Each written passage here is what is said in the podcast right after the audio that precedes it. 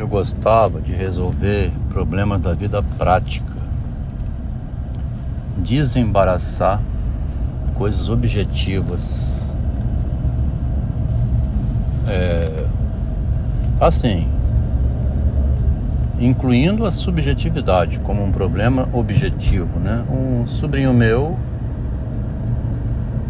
que começou a mexer com droga, um dia, com 19 anos de idade, em 1994, ele ainda era 19 anos, né? Não tinha tanta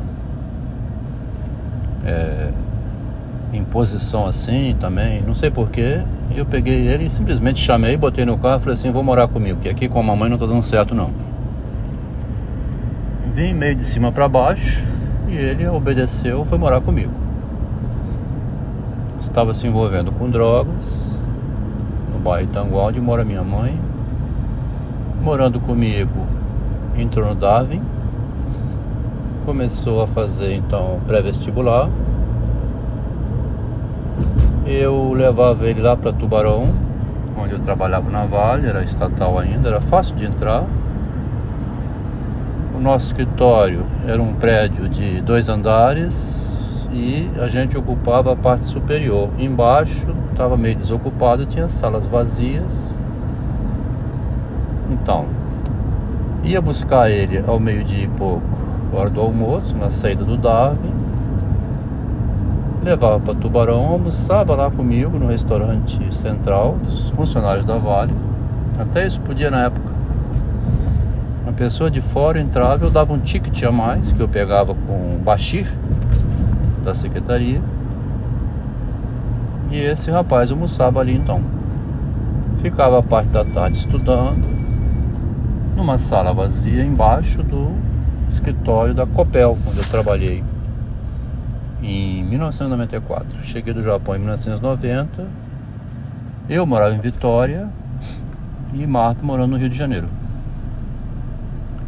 Naquele momento era quando ela estava vindo para Vitória, que ela veio em agosto mas de janeiro, né, de fevereiro em diante, de 94, eu estava sozinho com o Marcelo num apartamento em Rimatice, aqui na Praia do Canto. Então, ficou um ano e meio morando comigo, quer dizer, é uma aplicação para resolver um problema objetivo, ocupar o rapaz, encher de atividades, né? Fazer com que ele entrasse na produção como satisfação da libido de objeto. Eu vim aprender com Freud, aprender com Freud. Dar satisfação ao narciso, ter sucesso no investimento objetal. Né? Arruma a imagem do narciso quando ele tem aplicação objetal, é reconhecido pelo que faz, pela produção, pelo sucesso. Saiu então do uso das drogas momentaneamente. Mas aí entra a vovó, né? Entram os meus irmãos, que são sete, onde ele foi resmungar que estava sendo forçado a estudar demais, trabalhar demais, dedicar-se demais ao estudo. Tio Adelmo é muito rigoroso, muito exigente. Tá vendo? O folgado. A avó acolheu ele de volta em 1995, no meio do ano. Ou 96. Ele tinha feito já um ano e meio de engenharia elétrica. Ou um ano, não me lembro exatamente. Mas passou em quarto lugar no vestibular de engenharia elétrica. Voltou para casa da minha mãe, que tinha costume com álcool do meu pai e não tinha costume nenhum com drogas químicas, né? Fez um acordo explícito com ele, bem sem vergonha, tipo assim: Meu marido sempre bebeu. Cachaça eu conheço. Maconha, cocaína, isso eu não conheço não. Que crise que pode dar. Quiser beber cachaça, pode ficar aqui. Ele atendeu ao pé da letra esse comando e ficou 13 anos alcoólatra. Em abril de 2007, que ele lembra essa data, foi uma sexta-feira 13, ele apareceu na minha casa todo maltrapilho, sujo, fedorento, Porque a cada vez que tinha um evento na casa da minha mãe, aniversário dela, Natal, qualquer coisa que fosse, Dia das Mães, reunia todo mundo. Eu procurava ele e falava assim: rapaz, dia que você quiser sair dessa vida, me procura. Uma ocasião, ele deu uns tapas nela porque ela não quis dar dinheiro para ele comprar cachaça. Ela foi com ele na delegacia. O delegado falou assim: ele tem que arrumar outro lugar para ir, porque só com a senhora vai piorar. Foi quando ela tomou vergonha na cara, minha mãe também, né? Uma bela de uma sem vergonha, acomodando um, um alcoólatra durante 13 anos. De 94 a 2007. Ele apareceu no meu apartamento dizendo essa história e eu mais uma vez investi nele. Então, para resolver problema objetivo, era comigo mesmo, sempre foi. Surgiu um problema objetivo na vida da minha esposa. Né? A irmã dela não conseguia ocupar o marido. Mandou ele para a Alemanha, ele ficou lá perdidaço. O pai não quis receber em casa, em 2019 pelo WhatsApp, fui combinando com ele de no retorno à Vitória botar um empreendimento junto com ele. Aqui onde eu tenho meus imóveis, no Jardim da Penha, são apartamentos velhíssimos. E ele é muito habilidoso em reparar imóveis. Onde tem esses apartamentos velhíssimos, tem uma empresa chamada SOS, Socorro, né? Para trocar uma torneira, um chuveiro, um vazamentozinho qualquer, eles cobram uma fortuna e estão bem de vida e não tem concorrente. Tudo isso foi conversado com ele. Mas a minha proposta de solução não foi aceita de ocupar o rapaz. Numa reunião para receber ele de volta, vindo da Alemanha em junho de 2019, né? Na, a esposa, o marido não tinha onde cair morto, ela mesmo que falou essa frase, ele não tem onde cair morto, Adel. Voltou para morar com ela assim mesmo, porque não tinha de cair morto. Uma festinha de recepção do rapaz, vindo da Alemanha. E eu fui um pouco precipitado no meu jeitão, né? E aí, rapaz, então vamos começar o nosso negócio? A irmã, né? E o velho problema da imagem que nós estamos estudando. Adel, ninguém te pediu ajuda.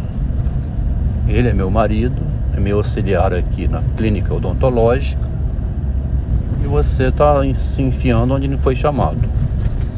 A irmã dela, minha esposa, que podia ter dado uma bronca nela, né? Mas você não queria que a gente arrumasse um empreendimento para ele, uma ocupação? Nesse momento, isso que foi em junho de 2019, a minha mulher não queria empoderar assim o marido, como aquele que resolveu o problema da irmã dela. Ela estava no caminho contrário, desqualificar o marido porque esse marido tinha obrigado ela a aceitar a ida do filho para estudar em Curitiba. Esse monte de mexerico aqui, essa fofoca toda, parece assim, coisa de mulher, né? Mas não é não. É de homem também. O psicólogo foi aprendendo que a mulher manipula tudo. E se ele deixar, ela destrói. A irmã veio a óbito e a minha esposa perdeu o irmão dela. Então a vida inteira eu estive voltado para o problema objetivo. É o que eu gosto de fazer. Ficar em consultório, sentado escutando ladainha de paciente, semanas e pós semanas. Meu analista mesmo nunca me disse isso. Nunca me falou o que o Freud depois veio descobrir. Que a libido do eu é a libido de objeto. Tá? O propósito do eu é encontrar uma alternativa na libido objetal. É ele conseguir é, se acalmar libidinalmente, né? encontrando uma satisfação nas realizações de objeto. Só vim compreender isso quando eu encerrei minha análise, depois de 13 anos de análise, pagando caro o analista. Então, se você que está escutando esse áudio, está lendo os textos, está passando por algum problema de insatisfação, Assim que você arruma sua imagem, tendo sucesso entre as pessoas que te elogiam, reconhecem você como uma pessoa produtiva e bem-sucedida, essa é a solução psicológica. Mais que isso é o sofrimento interno, a agonia, a angústia, a insônia, a morte. Isso ninguém vai resolver, não. Não tem como eu né, é, melhorar a sua posição no mundo mais do que ganhar dinheiro, ter mulher e filhos, ter um bom apartamento, um carro zero, que é o que eu tinha, né? Mas eu vivi com uma mulher como Capitu, que tinha um problema interno com relação à imagem, né? Um sofrimento, uma angústia existencial que não se realizava em lugar nenhum, foi direcionando ela para a psicanálise e para a arte depois de 2011, 2012.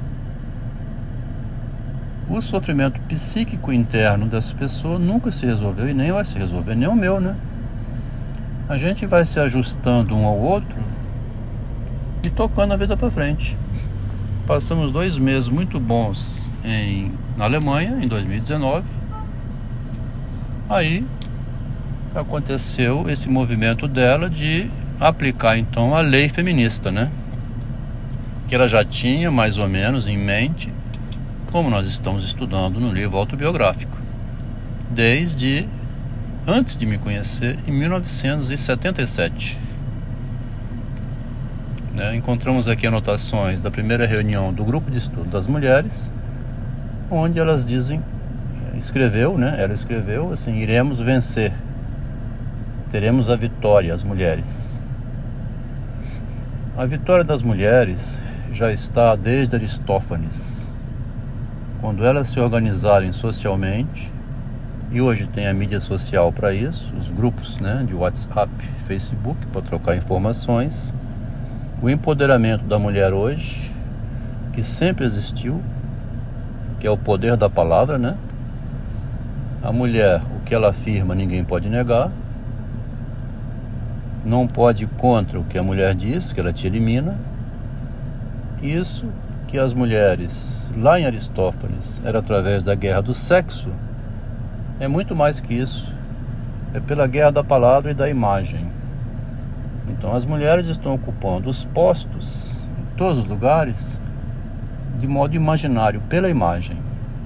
O estudo aqui está cada vez mais aprofundando na direção de mostrar que enquanto o homem tem uma visão de objeto, de sucesso empresarial e de riqueza, de estabilidade da sua imagem, através desse modo de se realizar, a mulher não se realiza objetivamente nunca porque a mulher é sedução, é beleza estética, é imagem, é na mídia, é pose social, é fotografia.